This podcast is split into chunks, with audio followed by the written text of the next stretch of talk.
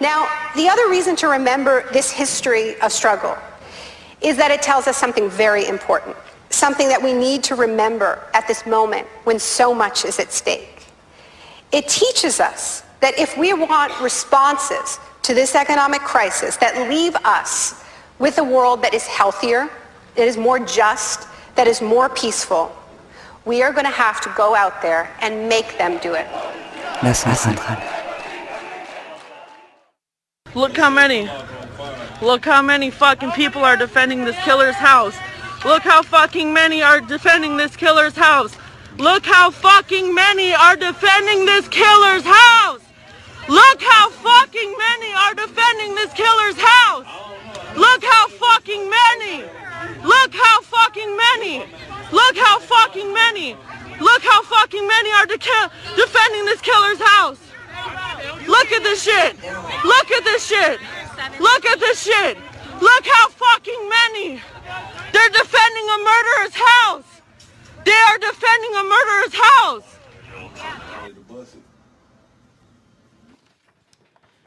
Bonjour, bonjour, c'est la centrale. Vous êtes sur la centrale, on, reprend, on prend la relève. euh, euh, voilà, pendant deux heures, c'était les Piquaises à Brest. Ici et maintenant, vous êtes avec nous à Nantes. Euh, plateau déconfiné, on est tous ensemble chez Fred. Et donc, on est avec euh, Fernanda, Thierry, Josiane, Gésiane, pardon, euh, Suzy, Gaël et euh, bah, Fred, j'ai déjà dit, et, euh, et moi, Anaïs. Aujourd'hui, il y a une manif à Paris. Il n'y en a pas à Nantes, parce qu'on n'a pas le droit à Nantes. À Nantes, on n'a pas le droit d'être sur les, euh, les pelouses euh, inanimées trop longtemps, euh, surtout à boire de l'alcool et à être quelques-uns. En fait, on n'a pas le droit de grand-chose, quoi. Hum, le 2 juin, il y a pas mal de choses qui réouvrent, à peu près tout. Ah oui, non, sauf les rassemblements à plus de 10, parce que ça, c'est très, très dangereux. Et on a remarqué aussi quelque chose ici, à Nantes, c'est que le virus est plus virulent en fin de semaine. Le samedi. Puisque, euh, voilà, hein, dans- en semaine, on peut euh, aller euh, sur les pelouses, mais pas le week-end. Voilà. Non, mais c'est important. C'est important à dire. voilà. Euh, on n'en cesse jamais d'apprendre sur ce virus. Vachement copain avec les forces de l'ordre, quand même, c'est bizarre. Euh, donc aujourd'hui, marche des solidarités à Paris. Hum, On a eu quelques nouvelles de, de notre Quentin Hernandez préféré. À 13h55, il disait ils arrêtent au faciès euh, pour la marche des solidarités. Et à Madeleine, ils ne contrôlent que les noirs. Le panier à salade se remplit déjà. À 14h12, ça pétait à la Madeleine. Et à 14h54, Opéra était sous les gaz. Voilà, donc peut-être qu'il va nous rappeler après pour voir. Ça va être un peu compliqué. Euh, bon, mais il y a pas mal quand même de, euh, d'actions. Là, il y a aussi eu Extinction Rébellion. J'arrive toujours du mal à le dire sur les Champs-Élysées là, qui sont fait un peu euh, bah, sortir de la route. C'est une grosse route. C'est vrai que ça gênait quand même la circulation. Et ils ont été euh, couverts d'amendes, ce que j'ai pu voir. Ouais. Parce qu'ils étaient sans doute plus, plus de 10. ou- Euh, non, parce qu'ils bloquaient la route, je pense. Ah oui, Bah oui, quelle idée de s'asseoir sur le bitume comme Ouais, ça. C'est dangereux en plus. Alors une lecture maintenant pas très facile. On va parler des États-Unis. Ouais. On va parler de, de ce qui s'est passé à Minneapolis. Et on commence par ce texte de Maya. Qui crois-tu pour accoucher sans effort de la mort d'un homme? Le genou planté sur sa nuque, les mains plantées dans tes poches, le regard vague et, vague et le masque blanc. Qui crois-tu pour reposer nonchalamment sur ta proie, ivre de la force des lâches, à peine sidéré par ton geste? Moi, monsieur, j'accomplis mon devoir. J'œuvre pour la paix de vos névroses. Je termine l'œuvre du colon, au nom du Père. L'humanité tout entière se brise dans ma gorge et dans ma tête et se heurte à ce mur blanc, à ce silence blanc. Je suffoque. Je ne peux plus respirer. J'étouffe, je me noie, je veux griffer ce visage jusqu'au sang, renverser ce corps qui m'écrase. Mes membres sont liés, je sens la mort qui monte en moi, la terreur de la mort. Son métal acide envahit ma gorge de glaire froide. Mes bras et mes jambes s'arquent sous les spasmes. Sous mon front, je sens mes yeux qui s'affolent à chercher une issue. Et de mon corps qui s'épuise, la seule chose que je délivre, c'est un long filet d'urine qui s'écoule lentement sur la route. Ma dernière trace sur cette terre. Pourquoi la terre ne s'est-elle pas soulevée alors? Pourquoi les bras de la foule ne m'ont-ils pas libéré de son, de son étreinte? Appelons les gardiens de la paix, gardiens du crime. Je renverse ce corps en rêve, le délivre de son homicide, et je crève ses yeux pour qu'il ne distingue plus jamais le noir du blanc. Je coupe ma langue, il la mange, et jusqu'à sa mort, il ne prononce plus qu'un seul mot, le nom de George Floyd.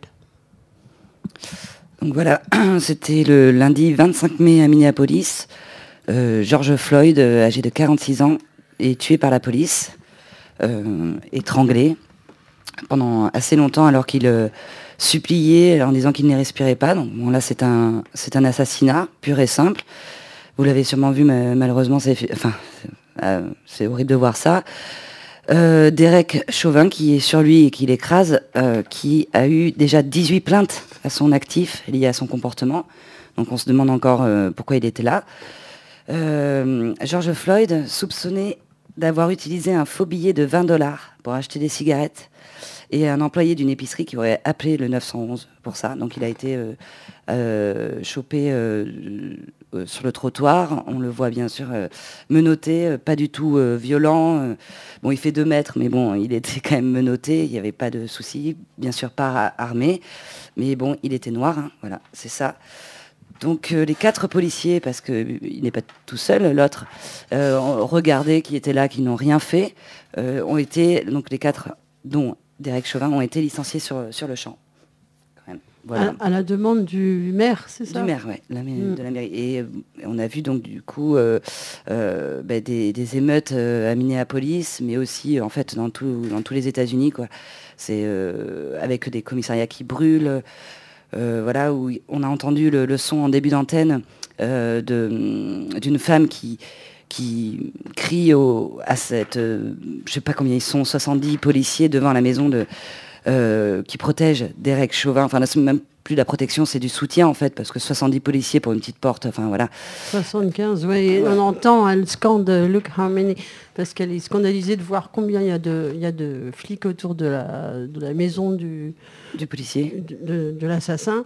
Et euh, effectivement, c'est, on voit les images, c'est, choquant. Ah, mais c'est choquant parce qu'ils sont tous masqués euh, de masques à gaz. On absolument, on peut pas du tout voir leur, euh, leur visage. Ils se tiennent de la même manière. Et ça fait une armée devant. Enfin, moi, ça me vraiment fait penser au Ku Klux très très froid, avec ces quelques personnes qui étaient venues devant la maison pour, bah, pour mettre une pression quand même sur lui, pour pas qu'il soit à l'aise avec ce qu'il a fait, quoi le texte que j'ai lu, euh, je l'ai trouvé sur euh, l'autre quotidien pour l'éphéméride du 28 mai. Il était accompagné de cette pancarte qu'on a vue dans les, émeutes qui ont suivi et qui est en fait d'un, humoriste euh, américain et qui dit Telling me that I'm obsessed with race and racism in America is like telling me I'm obsessed with swimming when I'm drowning. It's absurd. Donc je traduis, me dire que je suis omnubilé par la race et le racisme aux États-Unis, euh, c'est comme me dire que je suis omnubilé par le fait de pouvoir nager quand je me noie. C'est absurde. Le racisme aux États-Unis, euh, voilà, ça date pas de, ça date pas d'hier. tu disais, il y a aujourd'hui, on en est pour cette année à 1004. On en est à 400. Ah oui, 400. 400 pour cette année. Ah et l'année dernière, c'était 1004. 2019, on a eu 1004. Euh, personnes noires euh, tuées par la police et ça ne compte que euh, les blessures par, par, balle. Donc ça veut dire par exemple que George Floyd ne rentrera pas dans, son, dans ce compte horrible. Et ces, plaquages là au sol avec deux, trois policiers ou même un policier suffit hein, si le genou est bien placé. Ben, en France, on l'a bien vu, ça, tue vite et bien. Euh, c'est une histoire euh, des États-Unis, euh, l'histoire des, Noirs aux, États-Unis. C'est une histoire des États-Unis et, elle, est, assez horrible, horrible. Pardon. Et ça, c'est Baldwin qui le dit. On va en, écouter une interview qui date de 1972. Les choses n'ont pas changé, voire elles se sont aggravées. Qu'est-ce que c'était la fille d'un petit garçon noir à Harlem? C'est difficile, c'est difficile de, comment dire, c'est difficile de, de traduire, ainsi dire, parce que c'est une chose qui, d'abord c'est une, situation qui n'est jamais arrivée comme telle euh, chez vous.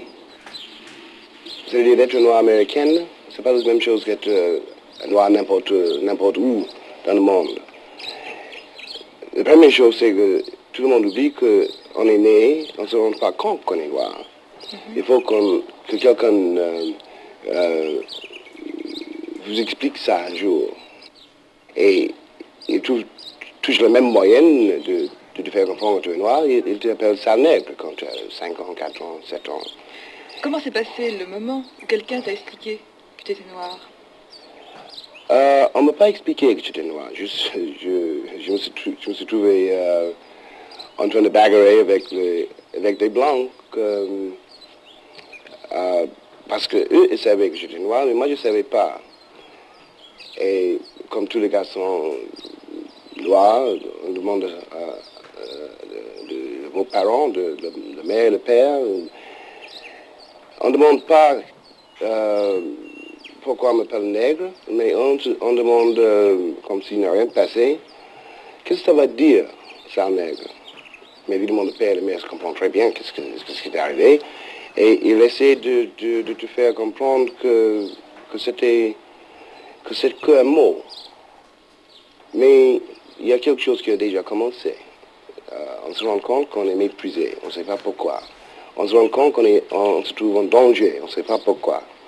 Et on se rend compte, ce qui est pire, que ta mère, ta père, eux aussi ils sont condamnés de façon très très mystérieuse.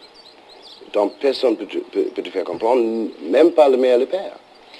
Et on, on, commence à se demander si on ne mérite pas cette condamnation. Et c'est là, c'est, là où, le, drame commence. Quand on commence à mépriser soi-même.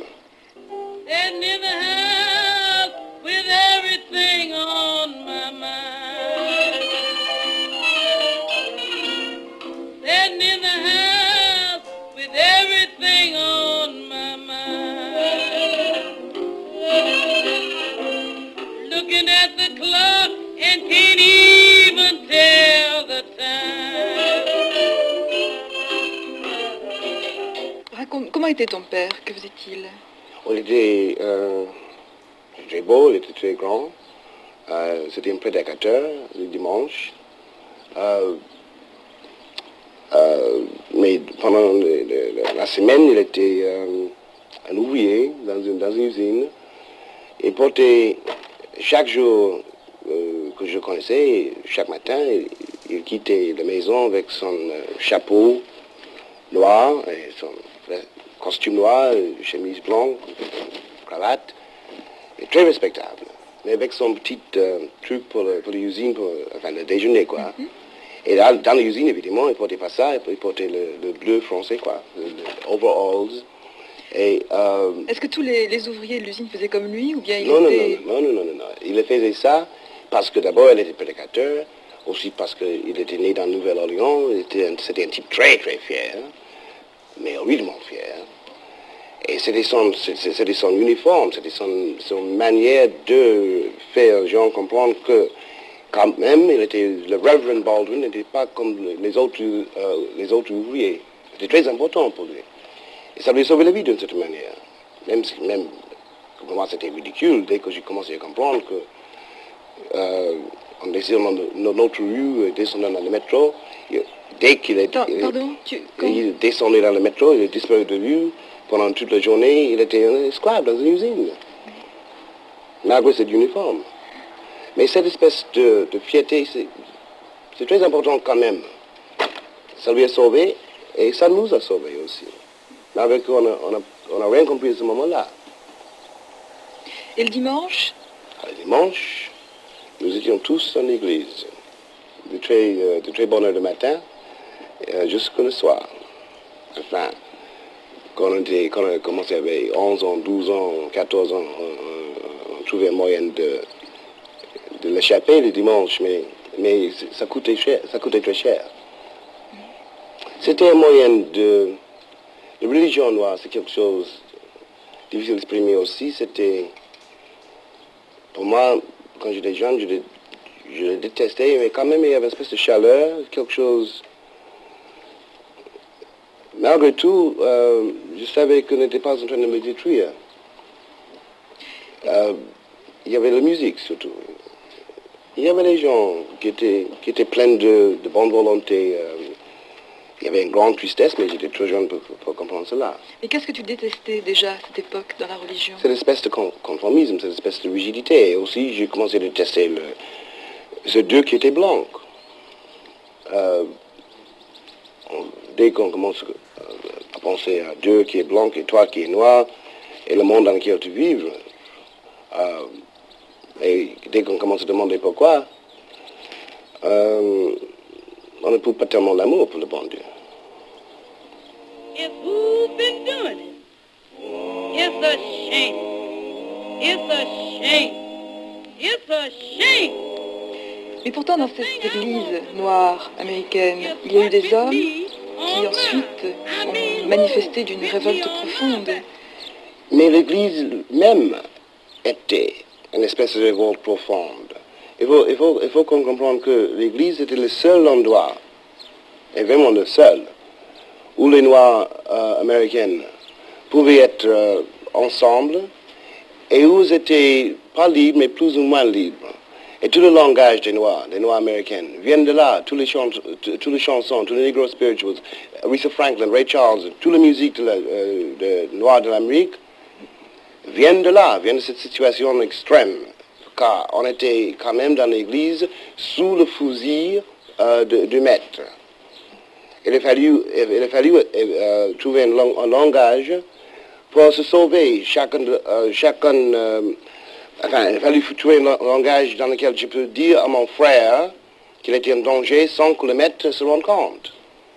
C'est comme ça qu'on a commencé- à chanter. C'est pour ça que nous avons tellement le, sens du rythme. Tu vois ce que tu me suis Donc, euh, ces, ces, sermons dans l'église que j'ai entendu prêcher chaque, euh, chaque dimanche euh, pas du tout... euh, si quelqu'un prêchait sur, mettons, euh, Samson, je ne sais pas comment on dit ça en français, mais le type euh, fort, le, Samson. Samson qui a détruit le, Le temple. le, le temple. Il ne parlait pas vraiment de son sang. Il parlait des Noirs. Et le temple était les États-Unis. Et on a bien compris ça au fond. Déjà, avant-guerre, les, mais les- bien avant les guerre. Noirs parlaient... Mais, mais, mais, mais l'histo- l'histoire des Noirs américains n'a pas commencé euh, euh, en 42. Ça fait presque 400 ans qu'on est, là, qu'on a subi cela et, et survécu cela. Dans un chapitre de L'homme qui meurt, James Baldwin raconte ce qui lui est arrivé un soir à Harlem quand il avait 10 ans. Nous longions le grand immeuble qui nous menait à l'est de notre maison quand nous entendîmes les freins d'une voiture dont les phares nous aveuglèrent. Nous fûmes poussés contre un mur. Tournez-vous, dit une voix, et mettez les mains en l'air. Nous fîmes ce qu'on nous demandait. Je sentis le contact de la brique granuleuse sous mon doigt. Une main me palpa sur tout le corps, devant et derrière. Chaque attouchement était humiliant, chaque attouchement obscène. Je regardais fixement les deux policiers, jeunes, blancs, les lèvres serrées, plein d'importance. Ils allumèrent une torche qu'ils braquèrent d'abord sur mon frère, puis sur moi. Où allez-vous, vous deux? Chez nous, dit Caleb. Je l'entendis respirer. Nous habitons une rue plus loin. Et il leur donna notre adresse. La torche était éteinte et je pouvais voir leurs visages. Je les inscrivis dans ma mémoire. D'où venez-vous? Je me mis à trembler. Vous avez des papiers? Caleb sortit son portefeuille et le leur tendit. Je vis que ses mains tremblaient. Je regardais les visages blancs. J'enregistrais chaque verrue, chaque cicatrice, chaque bouton, chaque poil des narines. J'enregistrais les yeux, les yeux méprisants. Je souhaitais être Dieu. Et puis, je me mis à haïr Dieu. J'avais 10 ans. C'était évident que j'avais 10 ans. Je ne sais pas qu'est-ce que j'ai dit. Mais je me souviens toujours qu'à un moment donné, un des flics me poussait. Et avec le réflexe d'un garçon, enfin, le réflexe d'un gosse, quand je n'avais pas, je pas encore eu le temps d'avoir peur, j'ai réagi d'une façon hostile. Enfin, je le poussais, enfin, je ne sais pas qu'est-ce que j'ai fait, mais je me souviens qu'il m'a battu. Tous les deux. Un garçon de 10 ans. Et ça, ça ça m'avait frappé énormément plus tard. Pas, uniquement, pas parce que c'était moi. Ben, évidemment, au début, c'était parce, parce que c'était moi. Mais quand j'ai compris que c'était parce que j'étais noir, il y avait quelque chose d'autre qui était arrivé dans l'esprit. Mais non, ça va pour moi, parce que j'ai presque 50 ans. Mais on peut pas, on n'a pas le droit de laisser les autres faire la même chose avec un garçon de 10 ans, un garçon noir de 10 ans, mais non.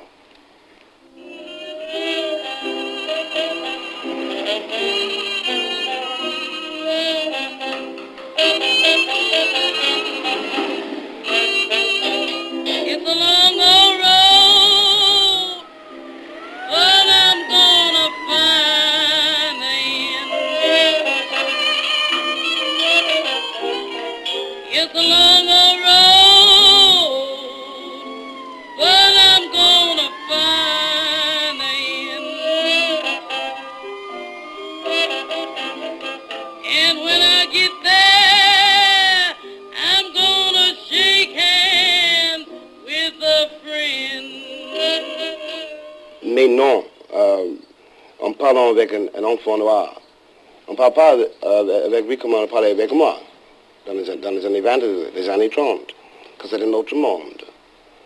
Mais non, on, on lui, on lui exprime très clairement qu'il est jeune, doué et noir, et, que l'avenir lui appartient. C'est ça qui fait, c'est ça, euh, c'est ça qui fait euh, à la base le panique américaine. Quand tu avais 14 ans, tu, tu découvrais l'amour et la révolte en même temps. oui. Euh, comment cette double découverte s'est-elle poursuivie après dans ta vie? Ça, c'est tellement difficile d'exprimer ça, parce que il a fallu d'abord que je regarde de très près euh, les Blancs. Parce que je, je, me, suis rendu compte que je, risquais de sombrer dans une espèce de haine, une espèce d'amertume qui tuerait personne que moi. Donc il a fallu que je commence à regarder les gens d'une autre manière, de, de décider pour moi-même euh, qui était blanc et qui était qui était qui? Parce qu'on ne pouvait pas décider selon la couleur de la peau. Et ça m'a sauvé d'une certaine manière de, de, de mourir. Parce que ça, c'est le grand risque. Mourir ou devenir fou. Mon, père était, était, mort dans un asile. J'ai bien compris pourquoi.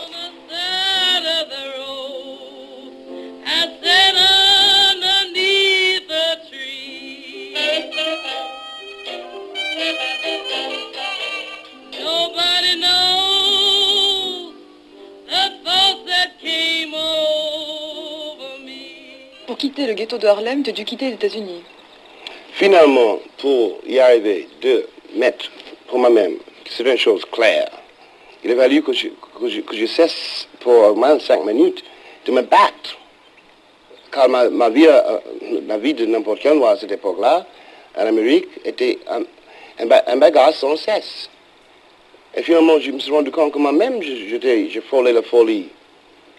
Et donc, j'ai pris le dernier argent que j'avais, j'ai quitté le pays.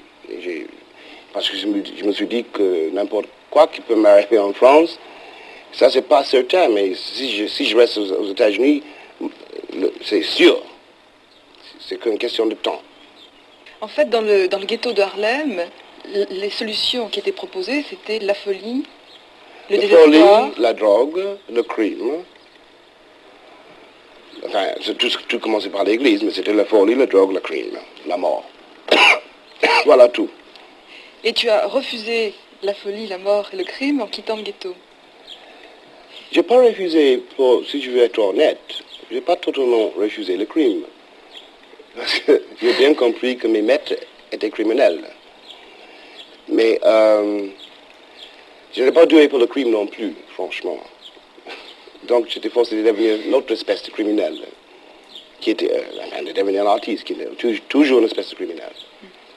Southern trees bear a strange fruit, blood on the leaves and blood at the root. Black bodies swinging in the southern breeze, strange fruit hanging from the poplar trees thank you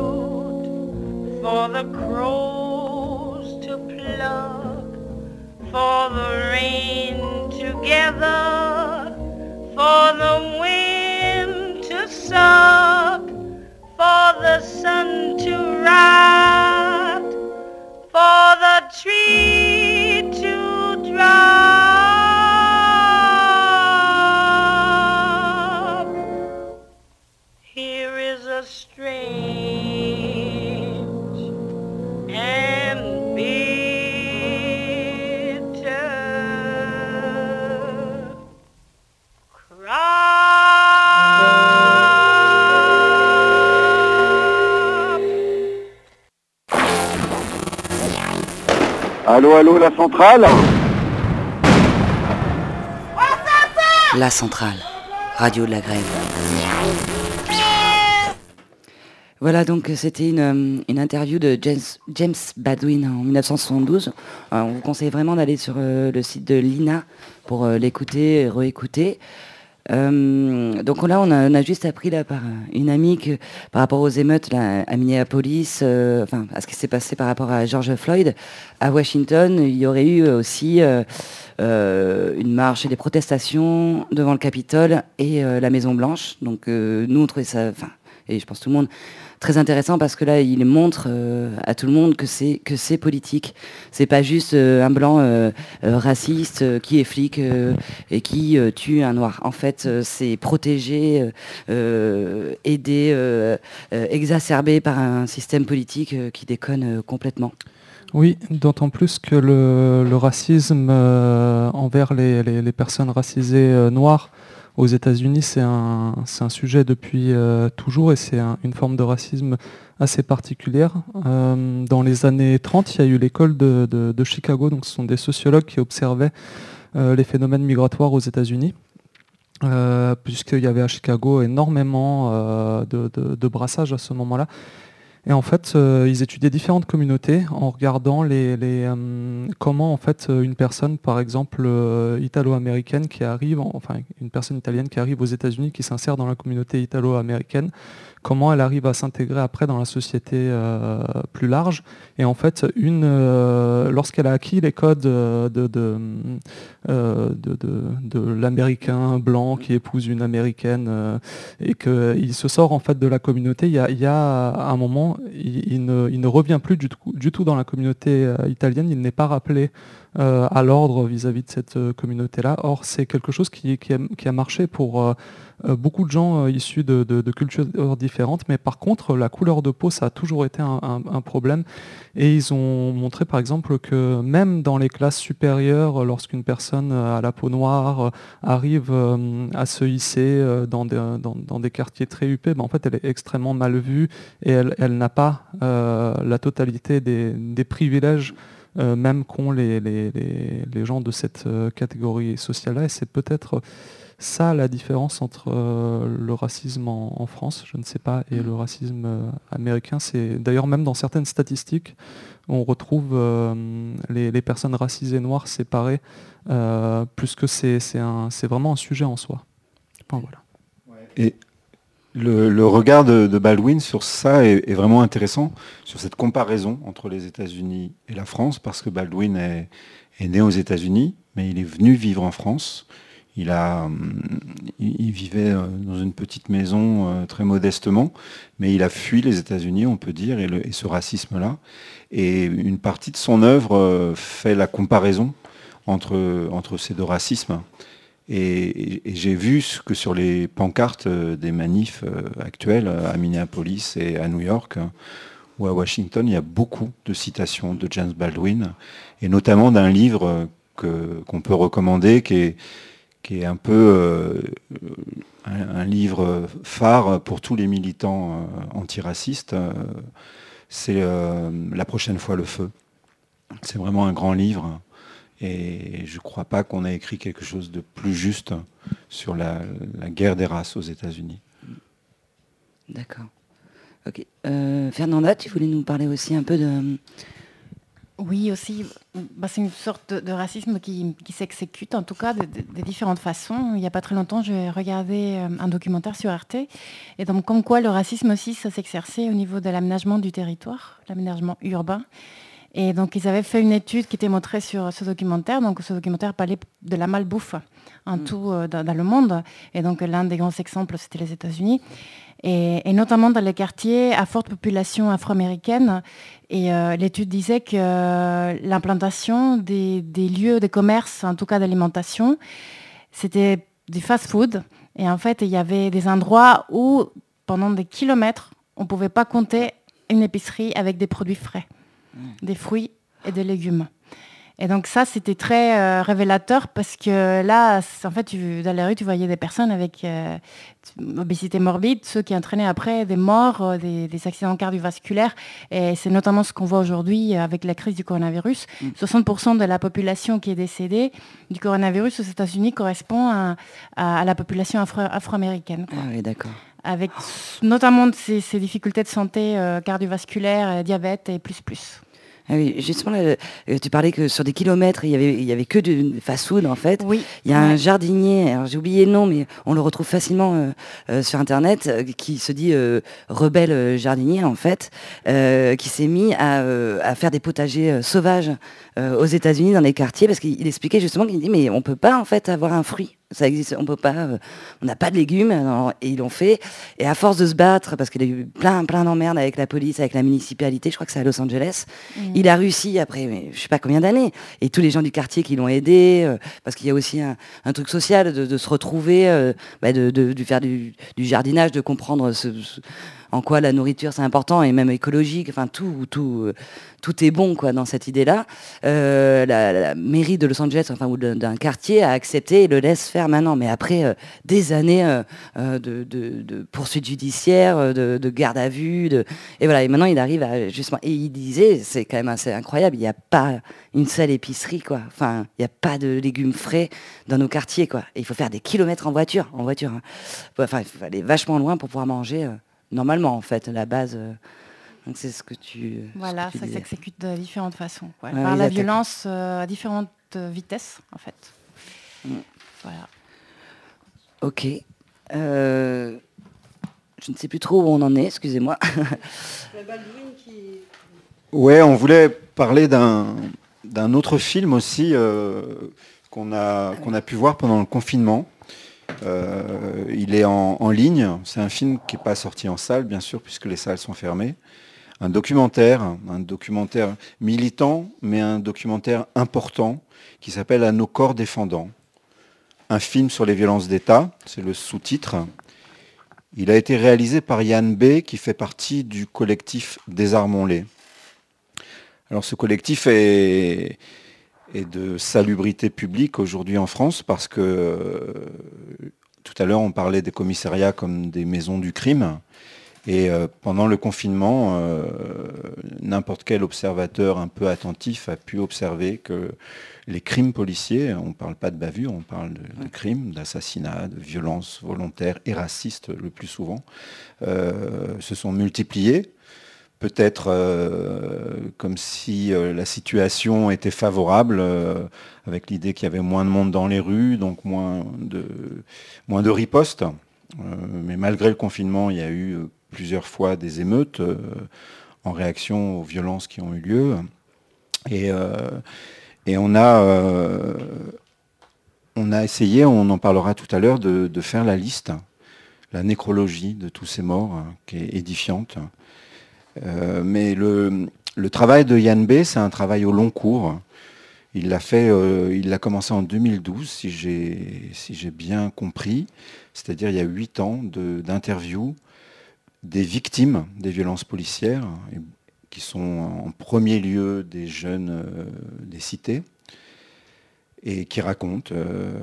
et le, là où le documentaire est intéressant, c'est qu'il y va avec sa caméra. Il est assez courageux parce que il, va au-devant des flics euh, régulièrement, qui le menacent, qui, le visent, euh, qui, le- qui cherchent à l'intimider. Il continue de filmer, donc il est dans la confrontation permanente avec la police. Mais son objectif, c'est de donner la parole aux victimes. Donc il n'y a pas de, de sociologue ou de journaliste euh, interviewé. Il y a essentiellement ceux qui ont subi ces violences, qui sont de jeunes ados, racisés, bien sûr, et, puis les, les familles de ceux qui ont été tués. Et leur discours, euh, le discours de- des sœurs, de, des sœurs d'Adama, des sœurs de Lamine, est vraiment un discours qui brut, c'est-à-dire euh, pas du tout, euh, pas du tout passé par les filtres journalistiques. C'est un discours froid qui croit plus du tout en la justice, à juste titre, et qui euh, donc c'est une parole douloureuse. C'est une parole en colère, c'est une parole nécessaire qu'on n'entend pas, c'est-à-dire que quand il y a ces crimes, c'est pas elles qu'on invite euh, sur les plateaux, ou rarement, on leur laisse rarement la parole. Là, le film dure 90 minutes, elles ont le temps de dire ce qu'elles pensent, et on sent que c'est profond, que c'est réfléchi, qu'elles ont eu des années de combat pour, euh, pour élaborer cette parole. Et, euh, et c'est imparable. Je, pense qu'il faut regarder ce film. Il est vraiment nécessaire aujourd'hui pour comprendre euh, où on est, où on est venu la police dans notre pays.